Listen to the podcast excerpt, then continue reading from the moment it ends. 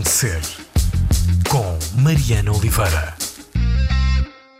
Razão de ser a começar agora na Antena 3. Esta semana é meu convidado neste espaço de uh, entrevistas da Antena 3. O Rodrigo vai à praia, uh, músico de 20, 20 quantos, Rodrigo? 5. 25 anos. Três discos editados até agora, ou melhor, uh, um disco e dois EPs. Já me vais dizer se a contabilidade está certa. Os mais recentes com a formação ou com o nome Vai à Praia e as Rainhas do Baile. Esta semana estreia-se em Lisboa, eh, depois de já ter estreado, estreado mesmo no verdadeiro sentido de estrear, eh, no Porto, o espetáculo Could Be Worse, The Musical, eh, pela companhia Cão Solteiro. O Rodrigo fez a música para este espetáculo, não fez sozinho, mas já lá vamos falar disso. Rodrigo, obrigada por vires até aqui à Antena 3 tenho de acrescentar uh, ator a esta apresentação resumida que fiz de ti, porque eu disse que tu fizeste a música para o espetáculo, mas não disse uh, que tu também estás em palco. Não é?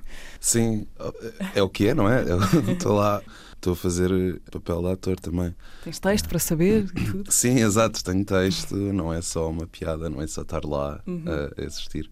Portanto, este é um projeto do consulteiro do André Godinho, que em conjunto tem feito já várias uh, peças que se debruçam muito sobre a questão do, do cinema e do teatro, as várias maneiras como se juntam e afastam, etc. Portanto, este convite foi feito já há muito tempo, porque nestas coisas do teatro em Portugal é preciso ter muita antecedência uhum. para concorrer a financiamentos, etc., realizar coproduções e tudo mais.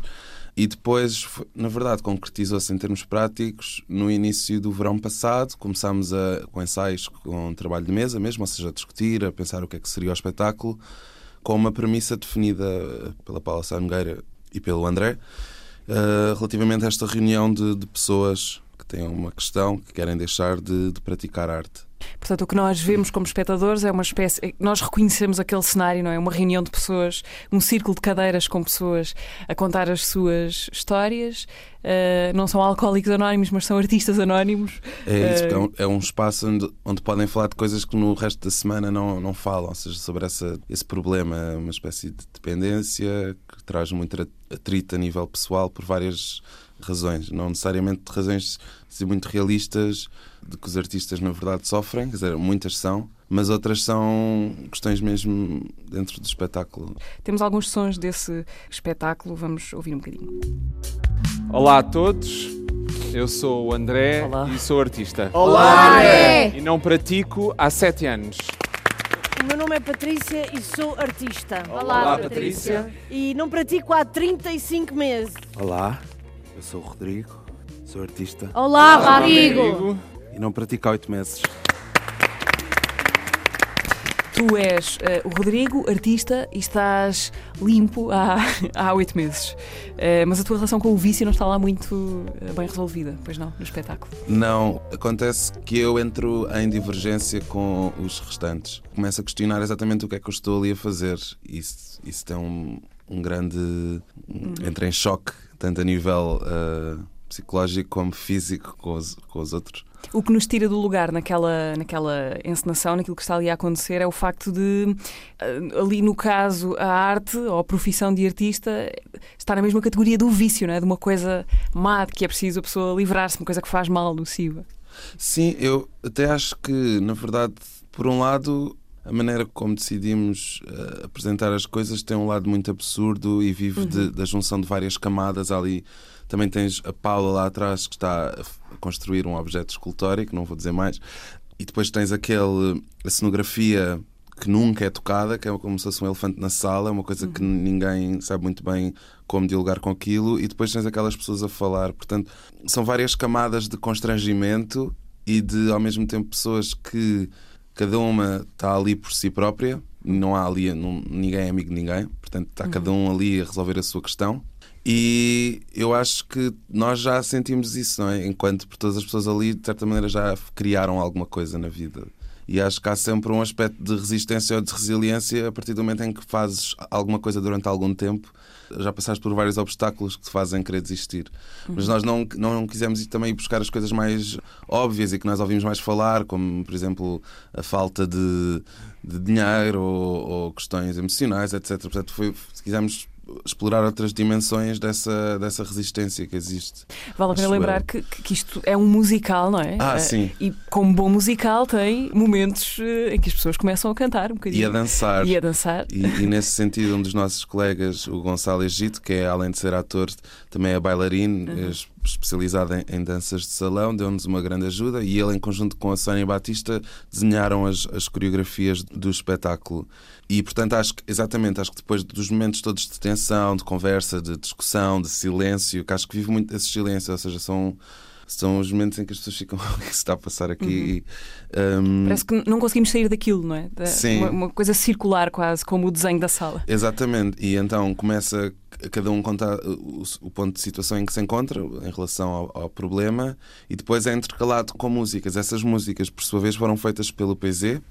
Eh, Na verdade, todas as músicas foram feitas por ele, à exceção de, de, de- de uma que sou a interpretar, que foi feita por mim em conjunto com o Rui Antunes e a Violeta Azevedo, que é uma música que tem um caráter um bocadinho diferente das restantes. Portanto, tu trabalhaste, eh, não trabalhaste com o PZ no sentido de partilharem ideias para construir alguma coisa em conjunto. Tu- ele fez uma parte, tu fizeste outra e depois casaram a coisa. Exatamente. Ele, no fundo, o PZ trabalhou com o consulteiro, com os atores connosco, enquanto estávamos a dizer, ok, para esta parte tem que ser uma música assim, e dávamos referências, etc. E ele ia havendo uma correspondência. Foi, foi a tua primeira experiência em cima de um palco eh, que não seja para dar um concerto? Eh, Por acaso, não. Houve uma outra experiência, assim, sem ser em contexto de banda, que foi com o coletivo Plataforma 285, por sua vez é o coletivo da, da Cecília Henriques, que também entra eh, na, na peça, portanto é o coletivo da Cecília Henriques e do Raimundo Cosme. E foi na Appleton, que é uma galeria em, em Alvalade, em junho, mas foi uma dimensão muito mais pequena e, e nós construímos tudo lá dentro. Portanto, foi uma experiência a, a- três, mais a produtora e, e a, e a diretora de comunicação. Nós vamos ser uma equipa que fizemos tudo assim, bem, bem DIY e não tem nada a ver com daí este para o Teatro processo. Nacional São João. Exato, e para o exato. São Luís. Sim, sim, Ah, ou seja, um- exato, um tipo, pequeno da passinho. cave de uma galeria para. Aham. Sim, sim. Mas, ou seja, foi, foi um processo, acho que na verdade, ter feito isso em junho foi um excelente aquecimento para Uhum. isto. Queria perguntar-te ainda em relação ao, ao espetáculo, às ideias que vão aparecendo no texto que é do José Maria Vieira Mendes, já agora. Certo. A, a tua relação com a, a coisa da criação, ou com os momentos da criação, é um, é um vício no sentido em que tu precisas daquilo e te sentes bem a fazer aquilo, ou uma necessidade mais pela negativa, ou seja, há uma coisa que eh, nós nos sentimos mal se não fizermos, e isso acaba por ser também uma, uma necessidade, não é? Eu acho que é a última, ou seja, no fundo vai dar tudo ao mesmo, que é praticar. Sim. Eu pessoalmente, eu acho que é um, um pouco mais, ou seja, neste momento, é as coisas, tenho que fazer a coisa para me sentir melhor e para não estar mal. Um, mas também acho que pode funcionar de outra maneira. Portanto, é uma questão, de, é um bocado de copo meio cheio, copo Sim. meio vazio. Ah, Eu, pergunto porque há um bocado a ideia romântica do artista que adora criar e que precisa fazer aquilo. Ah, sim. É porque gosta ok, muito, mas às ok. vezes, ou seja, chegamos ao mesmo sítio por outro lado, que é. eh, Não, pessoa- exatamente. Eu acho que isso é, isso é, isso é interessante isso que tu, que tu referiste, porque nós, na verdade, também isso foi uma coisa que foi explorada lá eh, durante as discussões, que é há sempre esta ideia de que existem as pessoas que têm trabalhos nas várias áreas e depois existem os artistas e parece que são os sortudos e que têm de amar o que fazem, que têm de, corre sempre tudo bem. E que são sempre movidos por um imperativo qualquer. Sim, e, e as outras pessoas olham assim com uma. "Ah, Sim. Tipo, Mas não, muitas vezes, lá está, existe esse conflito interno de não quero fazer isto, o processo é muito tortuoso e também acho que isso também é um sinal de que as coisas estão a ir como, como é suposto. Portanto, tem que, tem que dar trabalho. No sentido em que tem que nos levar a algum sítio novo e tem que haver sempre atrito e colisão para haver a criação de alguma coisa nova. Eu acho que todo, todo o trabalho tem que ser equacionado da mesma maneira, ou seja, é trabalho e deve ser eh, remunerado, recompensado, deve ser olhado de forma igual. Eh, Portanto, da mesma maneira, acho que se houver um, um romance e, e uma fantasia à volta da profissão do artista, também deve haver da profissão do, do padeiro ou de- da pessoa que varre a rua ou da pessoa que é contabilista. Ou seja, é, são coisas iguais, mas não são. ou seja, eu acho que me perdi aqui. Sim, Mas Pois, eh, eu percebo em que é que podem ser iguais, mas sim, bom, sim.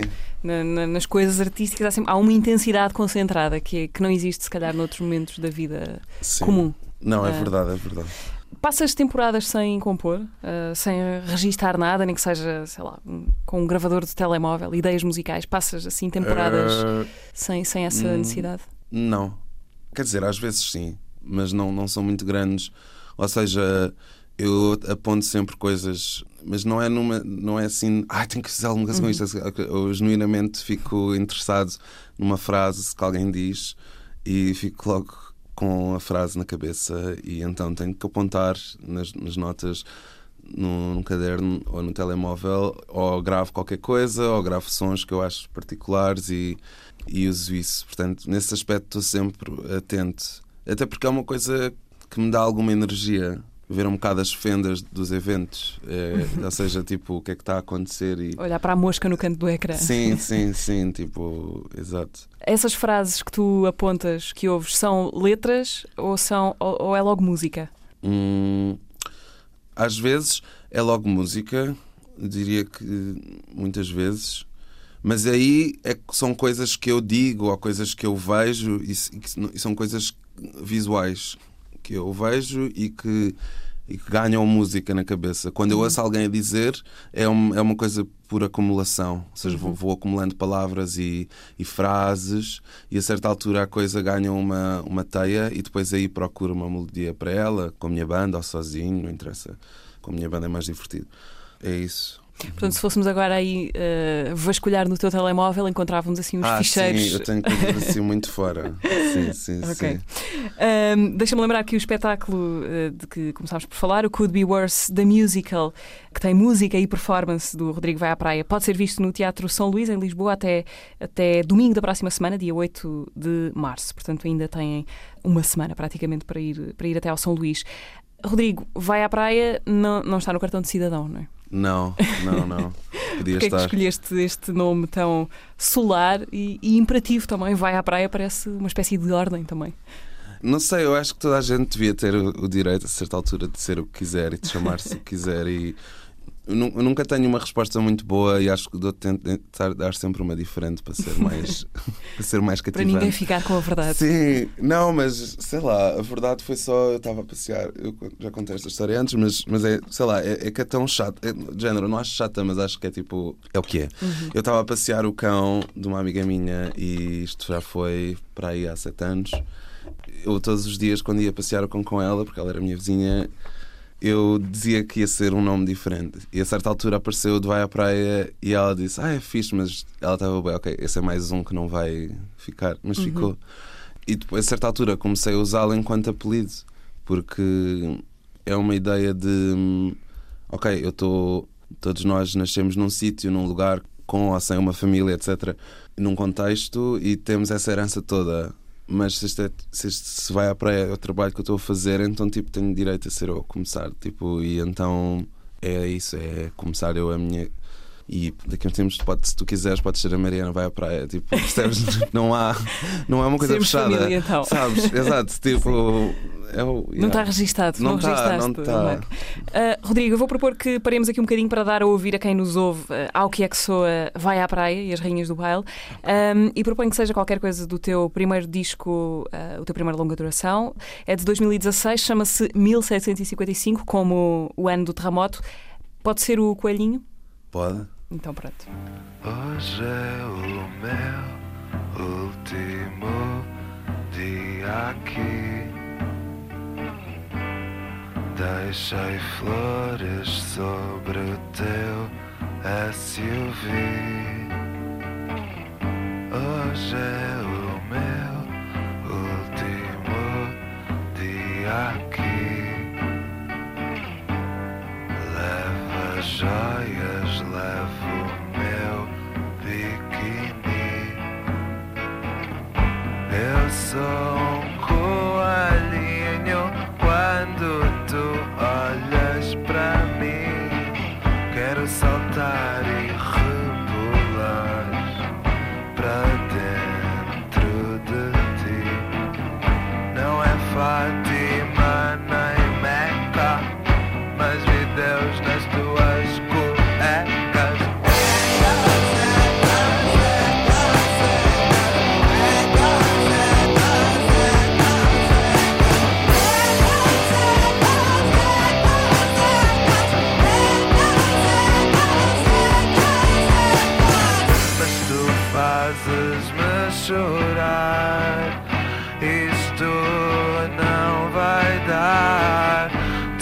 fazes-me chorar.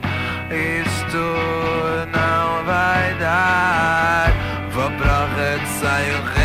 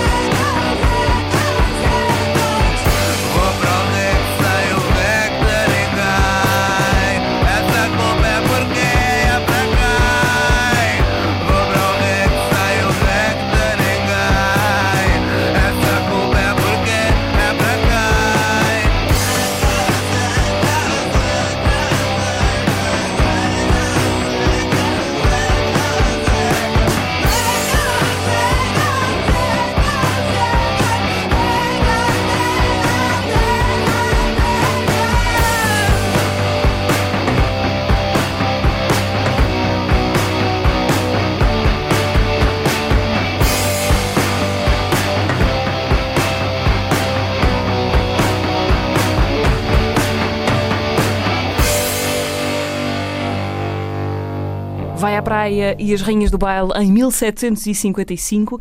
Este, este disco foi para ti um terremoto, Rodrigo? Mudou ah, alguma coisa sísmica na tua vida?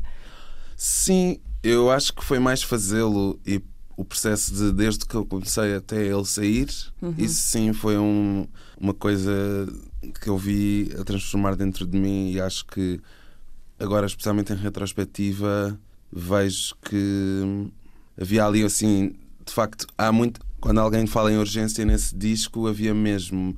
Ou seja, eu acho que eu ia acumulando uma data de coisas, parece que são tipo o diário desde que eu nasci até, até lá, e houve ali uma súmula e, e- e duas pessoas que estavam ao meu lado, na, na- naquela altura, a Shelley e a Helena, e o trabalho com elas de- deu-me imensa força e acho que tem, imenso, tem muito a ver com isso, tem a ver com a capacidade de estar com aquelas pessoas que já tinham estado em bandas antes, eu nunca tinha estado numa banda, e acho que também é importante referir o facto de que até esse disco sair, eu não sentia que me levassem muito a sério, no sentido, ou seja, eu não gosto de me levar muito a sério, mas, mas eu gosto de ser respeitado.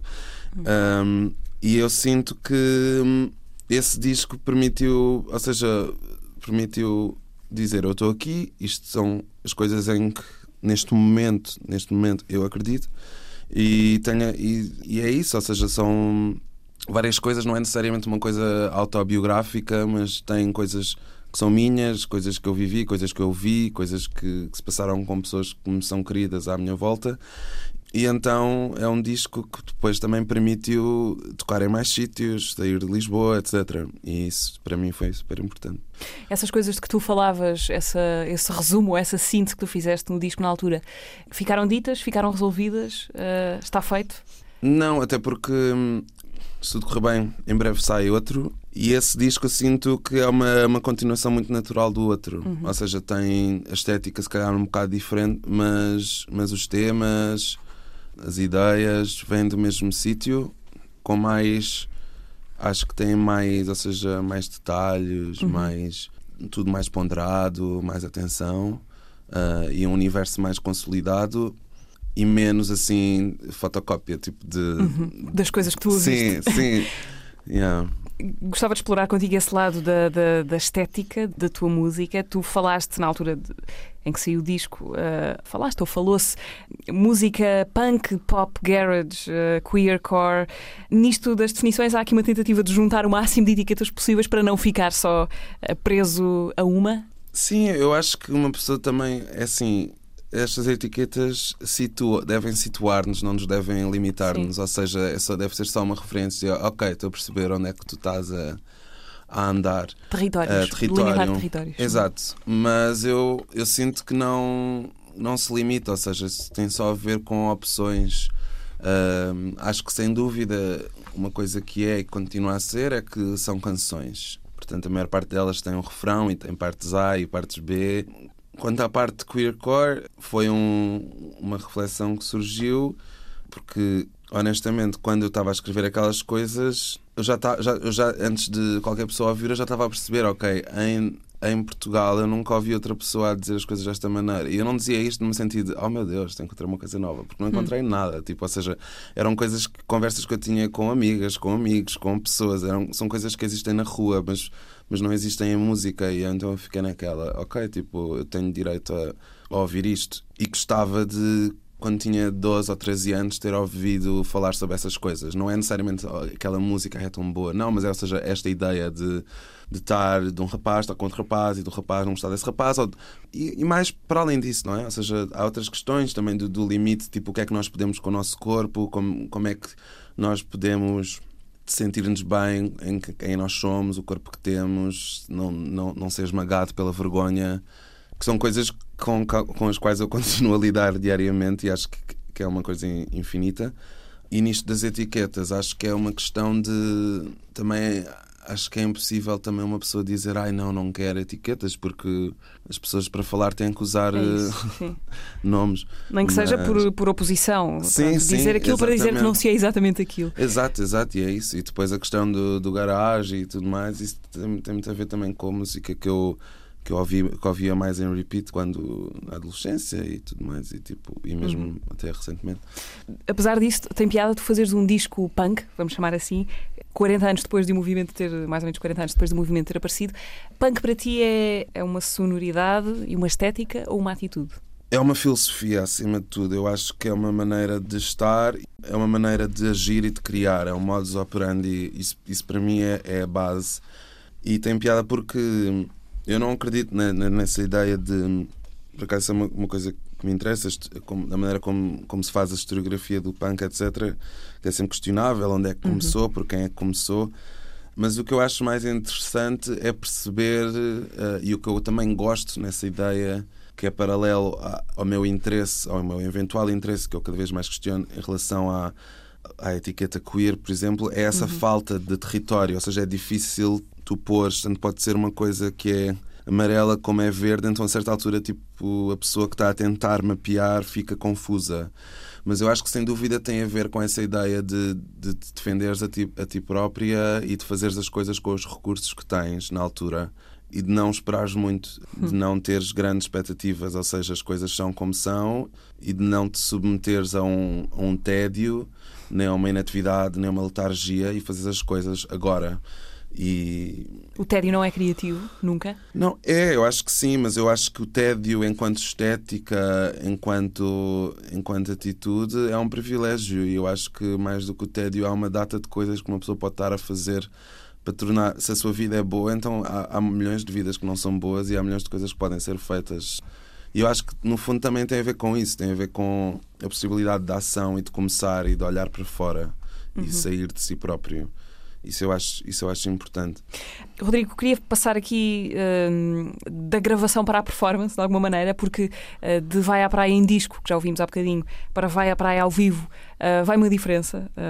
encontram pelo YouTube algumas imagens de, de concertos teus relativamente recentes. O que é que te acontece quando estás em palco? Eu acho que, sim, sem dúvida, há uma diferença.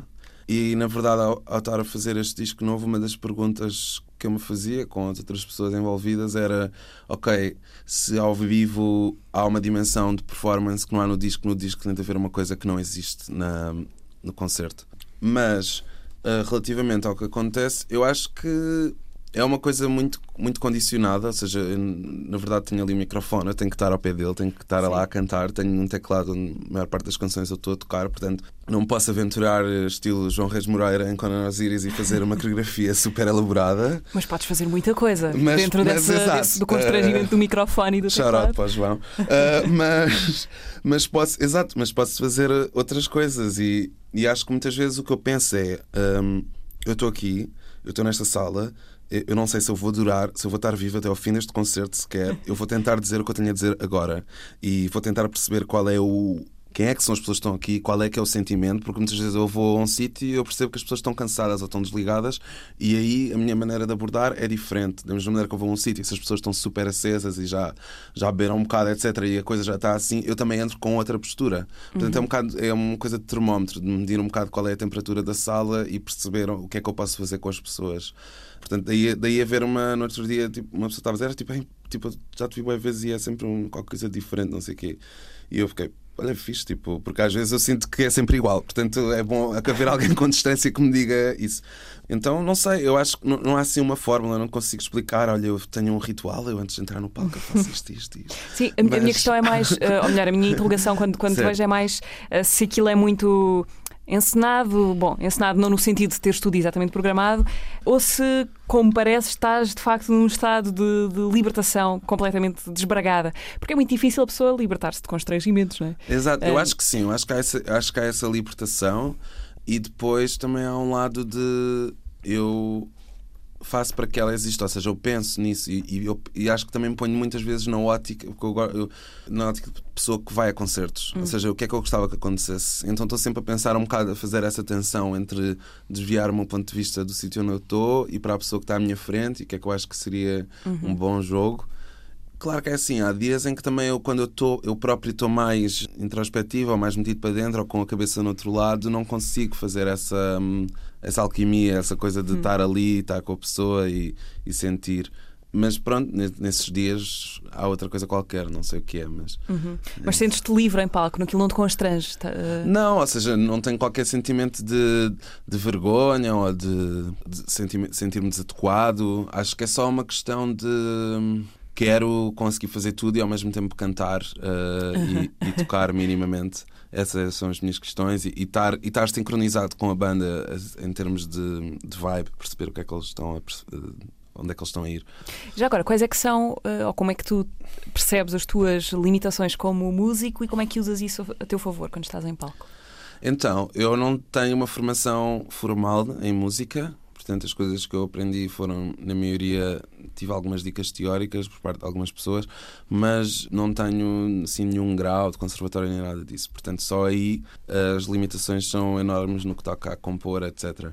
Portanto, funciona tudo muito por ouvido e em conjunto com pessoas que sabem mais do que eu. Portanto, aí essas limitações eu uso a meu favor no sentido de admitir ah, que tenho limites e que posso aprender com os outros. Portanto, aí logo funciona assim ah, na composição. E depois ao vivo eu gosto. Eu, não é eu gosto, eu acho que é uma coisa muito automática, não sei explicar, mas eu chego lá acima e berro muito mais do que em gravação. E, e as músicas também, por virtude da, da Ana Farinha, da minha baterista, ficam mais rápidas, então eu tento acompanhar e, e é tudo mais. E a certa altura a minha limitação nesse momento é ok, eu tenho que chegar ao fim e conseguir cantar as mais calmas sem ser assim. e, pronto. Não deixares fugir a bateria Yeah, na tua frente. Sim, e não, e, não, e não ficar sem textura nenhuma na voz e pronto, enfim. Portanto, aí são coisas muito práticas. Ahm, mas o palco é-te. Ou seja, fazes música por causa dos palcos ou farias na mesma se não houvesse essa parte da performance? Olha, boa pergunta. Ahm, mesmo, eu acho que se calhar não fazia mesmo. Não, não eu gosto mesmo, eu gosto Sim. mesmo muito de dar concertos e acho que Pois, se eu não pudesse dar concertos, eu acho que fazia música à mesma e depois eu arranjava uma maneira de, de dar concertos.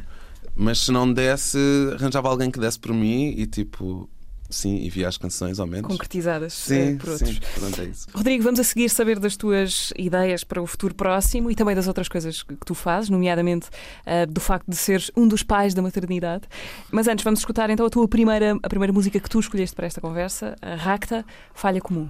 Certo, as Ractas são uma banda que eu vi, uma banda brasileira Uhum. de São Paulo que eu vi no, no Lounge, num evento de Nariz Entupido, e hum, foi assim uma coisa. Um, foi um concerto muito, muito lindo em que naquele momento a formação eram, eram, eram três músicas e a tocar e a certa altura elas viraram-se com um timbalão cada uma e parecia assim um- uma sororidade, de três bruxas assim a fazer, a fazer qualquer coisa. E o que eu gosto nesta música é que ela lá está, ela não é bem uma canção e ela tem um bocado uma dimensão de, de banda sonora, até porque as músicas que eu escolhi estão, são todas um bocado estendidas e têm todas essa qualidade de, de se expansivas, de paisagem, exatamente. E portanto, nesse sentido, foram dicas boas para mim quando estava a pensar no, no musical.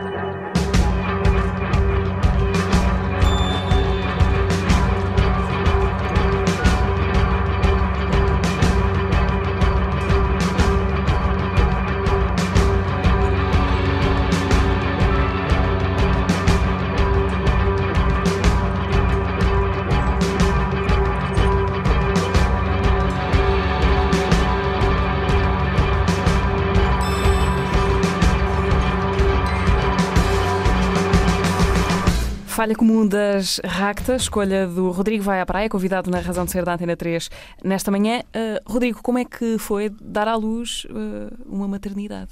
Então, isso foi em 2014. Foi uma coisa muito orgânica que surgiu de necessidades muito específicas ah, naquele momento. Deixa só dizer que a maternidade é editora, produtora, É uma agência, é, associação Exato. que tu Eu- criaste com outras pessoas em 2014. Exato, então ah, é uma associação cultural, em termos legais é uma associação cultural. Ok. O trabalho que tem feito e que faz atualmente é mais de agência e de, e de produção de, de eventos, faz booking, faz distribuição de, dos, dos artistas com quem trabalha, etc. ah, promoção e neste momento eu- não estou envolvido de forma muito ativa. Portanto, quem está quem tá mais envolvido neste momento é a Raquel Serra, que faz inclusive, por exemplo, o booking do Filipe Sambado, ah, o Rodrigo Castanho, que faz, ah, que faz o, o o- as relações públicas e, e o booking de, outras, de outros artistas ah, mais recentes, o Beija Flor, etc. Catarina Branco. Mas, mas na altura a ideia era muito simples. Eu tinha lançado o meu primeiro EP e estava com um amigo meu que é o Van Aires, uh, que também faz música, lançou há pouco tempo o seu, o seu segundo LP. E então nós estávamos assim, eu tinha eu sou de Setúbal e tinha vindo morar para cá e não estava a conseguir marcar concertos e, e ficámos naquela, ok, bora marcar concertos nas condições que nós conseguirmos, que nós pudermos.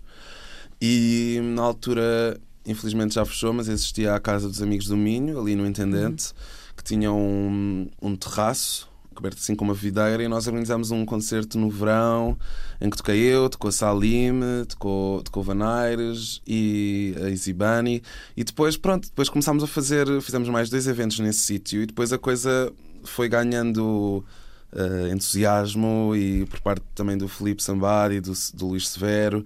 E as pessoas foram se juntando e, e fomos fomos forjando assim uma equipa que com pessoas que entravam e saíam etc e depois finalmente há poucos anos a, coisa tornou-se assim uma coisa oficial a nível legal etc e, e tem havido hum, depois também houve envolvimento por parte, ou seja, foi a estrutura que deu apoio à produção do, do Festival Comunitário Feminista Queer, o Ramo em Flor, que, que nós organizámos em 2016 e 2018. E tem feito muitas outras coisas, inclusive é booking de artistas internacionais. Teve uma residência no, no bar na Graça, no Damas. E neste momento, portanto, era, era o que eu estava a dizer. As pessoas que estão mais envolvidas são, são exatamente Raquel Serra, Rodrigo Castanho, uh, a Chipipa, portanto, e outras pessoas. Ok. Um bebê cuidado por, vários, por várias pessoas, para continuar Exato. com a metáfora É uma maternal. história, uma história moderna. Partilhada. Uh, o Ramo em Flor, fala-me um bocadinho desse festival que teve duas edições, foi isso? Sim, Na ZDB, uh, na, na Galeria Zé dos Bois. Foi, exato, foi na ZDB, foi na Trienal, foi no Lounge, foi no Damas, foi assim numa data de sítios, na Rua das Gaivotas, na Umar, em Alcântara. E funcionou, é um festival com várias disciplinas, com debates, com música, com, teve algumas exposições e, e teve assim várias participações que não estávamos à espera. Os Raincoats tocaram, os Knife passaram som na primeira edição, uma data de, de músicos eh, assim, da eletrónica, Dina Abdelwahed, a Caroline Leto, entre outras, e foi assim uma data de. Foi uma experiência muito boa porque pôs pessoas juntas que eu nunca tinha visto juntas, assim, a tocar e a ou seja, eu acho que é- o que me, o que me agrada e, e o que motivava muito a fazer eventos neste momento é uma coisa que eu estou um bocado mais parado por tentar fazer outras coisas.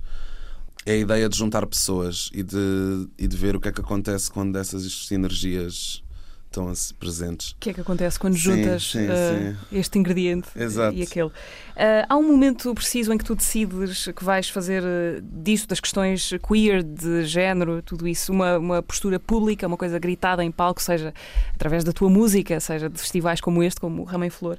Há algum momento em que isso se torna um, um caminho para ti? Não Tiveste sei. de fazer a tua própria travessia do deserto até chegar lá ou não? Eu acho que não há assim nenhum. Eu acho que é uma coisa que já vem desde uma idade muito nova, ou seja, eu perceber eh, as minha, a minha sexualidade, por exemplo, é uma coisa que já vem desde a adolescência, mas, mas isso não é assim. Ou seja, o que a minha posição tem só a ver com. Da mesma maneira que, por exemplo, alguém que é, que é português nunca questionou se é português ou não e se vai apresentar enquanto português ou não, eu também não vou questionar se vou deixar de falar determinadas coisas num palco ou não. Ou seja, para mim é uma coisa muito ahm, extensível e acho que o, o, o problema constante são os mantos de invisibilidade que são postos e que na verdade acabam por ser nefastos. Eu sinto que quando há representação, quando há representatividade de determinadas coisas, as pessoas sentem-se ancoradas e isso pode-se ver hoje em dia na produção audiovisual e, e mesmo na música, no cinema. Quando há mais pessoas a fazer, é Sim. mais fácil outros fazerem também, não é? Sim, e as Ou- pessoas sentem-se. E da mesma maneira, quando, al- quando uma pessoa homossexual é, é, é, é, tipo retratada como tipo Will and Grace, como alguém tipo totalmente cómica e, e às vezes quase supérflua e, e, e acessória e há uma risota, etc. Isso não é fixe e só, e só, só vai piorar a, a maneira como essas questões são, são vividas por pessoas que têm que lidar com isso. E, e o mesmo se passa relativamente à gordofobia. Tipo, as pessoas que veem, na- olham para a televisão e as únicas pessoas gordas que aparecem na televisão com, com excesso de peso, etc., são pessoas que estão lá para serem comic relief, para, serem, para, para as pessoas se rirem delas. Isso não é fixe. E são coisas que, que têm que ser faladas, têm que ser mudadas e podíamos entrar em toda uma conversa sobre racismo e, e outras questões. Claro que cada uma tem as suas, suas dimensões próprias, mas, ou seja, em resposta à tua pergunta, acho que não há um momento, é só, acho que é só uma questão de estar confortável em e, e bastar-te a ti, a ti própria e seres e, e, e estares ao vivo confortável com isso, por Sim. muito que custe montes de vezes. Ah, sabes que há bocadinho, quando estavas a falar lá mais atrás da- do facto de fazeres. De teres começado a fazer coisas e a escrever coisas que gostarias de ter ouvido de alguma maneira ou que não vias ou que não vês representado na música, eu estava a pensar que, por um lado, parece natural que o caminho vá sendo esse, não é? Das coisas começarem a ser faladas, a aparecer, a haver manifestações artísticas disso. Por outro lado, depois há assim uns sinais meio estranhos e contraditórios, por exemplo, uh, do Spotify, quando procura, quando vês as listas das músicas e as que têm conteúdo que alguém decide que, que deve ser uh, sinalizado, tem lá a indicação do explicit, uh, ou nas rádios, quando passam, quando passam músicas que têm uh, palavrões em português ou em estrangeiro, mais, mais em, em inglês, uh, que a palavra é simplesmente suprimida, é quase uma infantilização, Sim, sim, não é? sim, de, de quem ouve. Sim, eu acho que neste momento é mesmo um momento de tensão gigante, no sentido em que há um crescimento de uma consciência e, e paralelamente, cruzadamente a isso, existe também eh, uma extrema-direita que está, que está a crescer com força. Mas eu acho que é sempre complicado gerir e, e analisar de forma uh, clínica este mundo que é tão, tão variado e com uma topografia tão intensa de assim, no mesmo espaço, nesta sala, podem estar a acontecer 500 coisas, então é um bocado difícil tu classificares Uhum. se está a ir para a frente ou se está a ir para trás. Eu acho Sim. que tipo, todos os momentos na história são iguais, na verdade. Portanto, ou seja, no sentido em que estamos, há sempre, é sempre um ciclo e as pessoas não aprendem.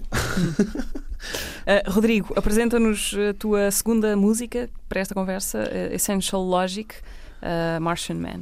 Ah, então, essa, essa música é uma música que eu acho muito, muito, muito, muito linda. Uh, da Essential Logic é o projeto da Laura Logic, que é uma, uma cantora, uma saxofonista, que foi a saxofonista original da, da banda punk X-Ray Specs. Depois teve este, este projeto e ainda hoje faz música. E foi uma pessoa que eu tive a oportunidade de conhecer o ano passado, que foi uma, uma excelente surpresa. Mas a música tem uma, uma percussão incrível quem toca bateria é o, é o Charles Hayward, se não, se não me engano, que é o que também tocou com Red Crayola e com, outras, com outros projetos e hum, tem mesmo de ouvir. Portanto, Então, uh, façam um favor.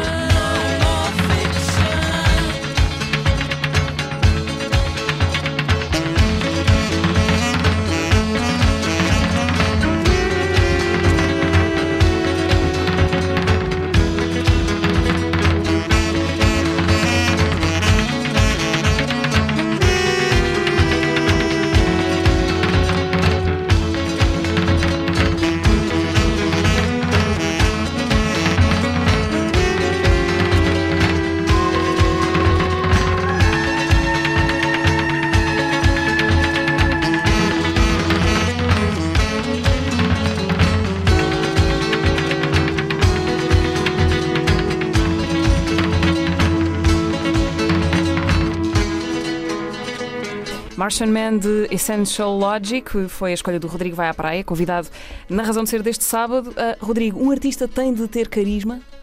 Ah, eu acho que é bom ter ca- eu acho que uma pessoa no geral uma pessoa no geral é bom ter carisma Ah, mas não, uma pessoa não tem de nada uma pessoa tem de, tem de ter o que quiser e é isso Mas será que andas resposta- atrás desta palavra? Eu- já essa palavra está aí é, é suspeita Ah, não então ah, eu acho que o carisma na verdade se, se- se for ver a definição de carisma tem alguma coisa a ver com poder ah, divinal otorgado pelos homens, ou seja, uma Hum. coisa de hum, alguém que representa alguma coisa espiritual. E eu nisso acho- achei interessante essa ideia do carisma enquanto uma coisa muito indefinida, mas que ao mesmo tempo uma pessoa sabe o que é, ou seja, quando tu olhas para alguém e ela de certa maneira está no seu caminho e está, na, está em plena posse das suas capacidades ou está com alguma confiança, tu sentes cá uma coisa que emana que te fascina. E então, de certa maneira, o carisma acho que é uma palavra que consegue encapsular essa, hum, esse sentimento. Que eu, na verdade, sim procuro e acho que é uma coisa importante, porque, na verdade, eu não, eu não sou religioso, mas, mas há uma dimensão espiritual qualquer que me continua a, a interromper o dia a dia, etc. Uhum. E, Uma coisa pode não ter nada a ver com a outra. Sim, sim, Espiritualidade claro, claro, sem, Sim, religiosidade. Uhum. Ahm, para onde é que vais levar o teu carisma no, no disco que estás a preparar? Portanto, ah, o disco chama-se 100% Carisma. já, já, já, Pronto, já consegui. já era isto. Não sei se eu já tinha dito antes ou assim, ou se de Não, onde é que fiz vai. aqui uma pesquisa uma interna. pesquisa É. boa, muito bem. Yeah, então, yeah, o disco chama-se 100% Carisma. E na verdade não queria falar muito sobre ele, mas, mas eu espero que ele saia em breve e que possam ouvi-lo e gostar dele e abraçá-lo. Vai ser também Vai à Praia e as Rainhas do Baile? Vai ser, vai, vai ser Vai à Praia, vai ser ou seja, um disco em banda, só Uhum. que a formação Rainhas do Baile já não, já não existe, ou seja, as pessoas que eram as Rainhas do Baile já não são as mesmas, portanto, neste momento estou a tocar com a Ana Farinha na bateria, que é mais conhecida como Candy Diaz, com o Daniel Fonseca no baixo, que também está envolvido na, na Cheetah Records, e com a Beatriz Diniz, April Marmara, na guitarra. E pronto, eu também toco teclas e tive várias pessoas também a colaborar no disco. E, e pronto, neste momento não quero adiantar mais, Ok. mais mas na verdade na- no disco tive outra guitarrista, Francisca Ribeiro.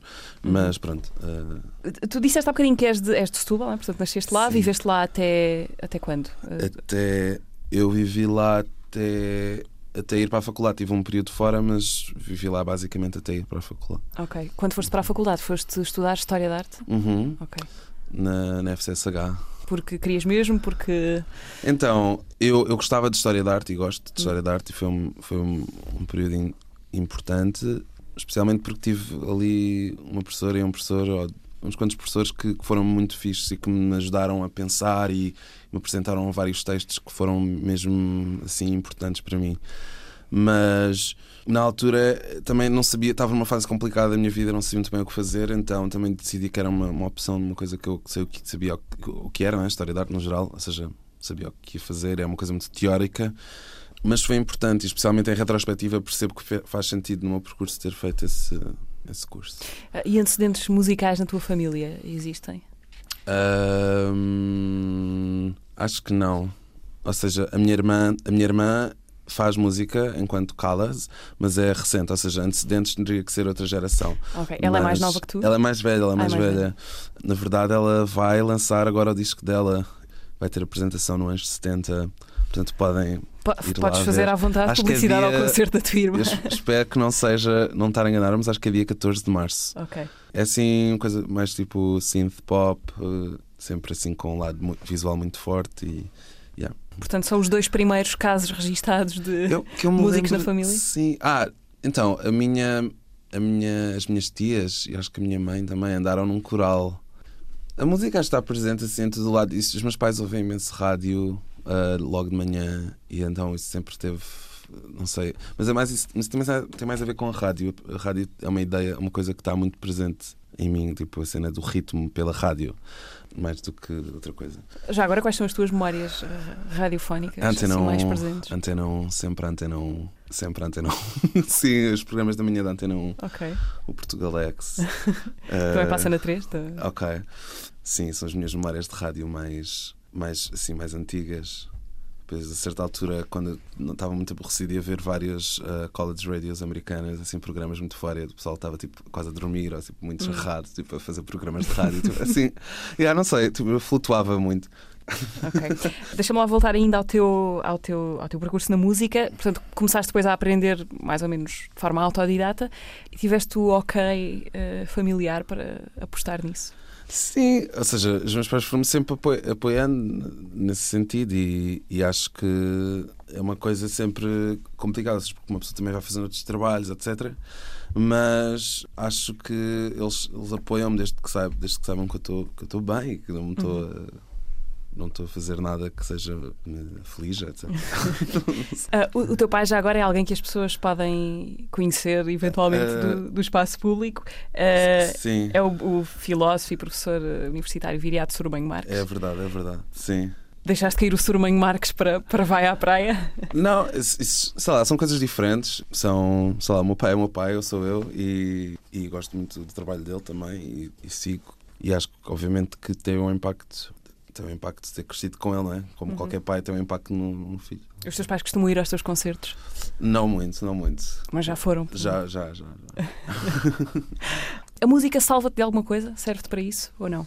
Hum, pode salvar, sim. Eu acho que hum, a música não é suficiente, nem nenhuma manifestação artística é suficiente. Especialmente neste momento, eu acho que tem que haver uma. hum, E por mim fala, ou seja, eu sinto que vivo numa grande complacência, numa grande. hum, Ou seja, cada um está a fazer a sua coisa, vir para aqui, fazer a sua. hum, a sua vida e tem que haver uma ação coletiva forte e de união, especialmente em, em todos os setores. Tem que haver uma mudança radical. Eu não consigo apontar muito bem em que sentido, mas sem dúvida no sentido da justiça.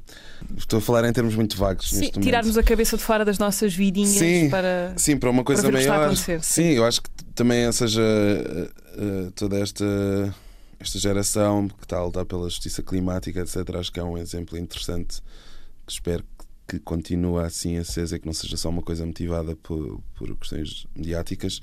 Mas a nível pessoal, eu acho que sem dúvida a música pode ser um- uma bolsa de oxigênio para uma pessoa continuar. E isso é fundamental. Rodrigo, para acabar, quero muito ainda ouvir-te falar sobre os Ocaso Épico, que, que tu escolheste também, uma das músicas que trouxeste para aqui. Os Ocaso Épico foram um projeto musical eh, português dos anos 80, eh, liderado, liderado pelo Farinha Master.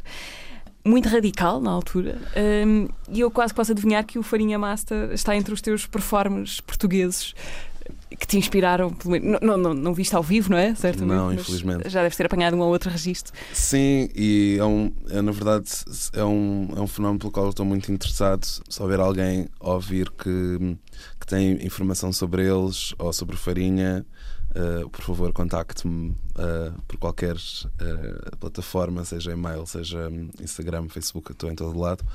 Porque, na verdade, eu acho que é muito interessante perceber como é que os Ocaso Épico existiram.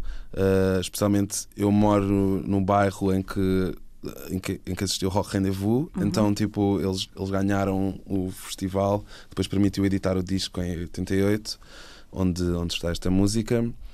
E acho que é uma mistura assim muito fascinante entre o folclore e a música experimental, os novos instrumentos, eh, os sintetizadores e depois a lírica, que é completamente louca e genial do, do Farinha. E, e acho que é um grande mistério.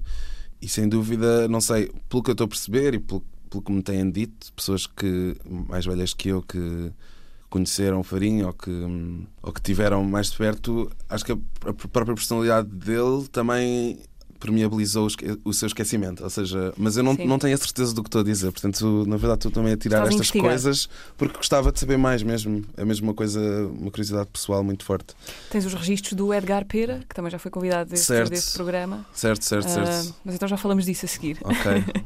Vamos ficar então para acabar com os Ocaso Épico e a faixa da Beira Baixa à Extremadura. Um, do disco Muito Obrigado. E olha, muito obrigada por teres vindo. Uh, Rodrigo vai à praia, convidado da razão de ser deste sábado. Lembro que uh, o espetáculo Could Be Worse The Musical, uh, onde o Rodrigo vai à praia, entra como ator e onde é também responsável pela música, está em cena no Teatro São Luís, em Lisboa, até ao próximo domingo, dia 8 de março. O programa, este programa já pode ser ouvido em podcast e nas plataformas do costume. Já a seguir, na Antena 3, ficam com o Pedro Costa e o Coyote.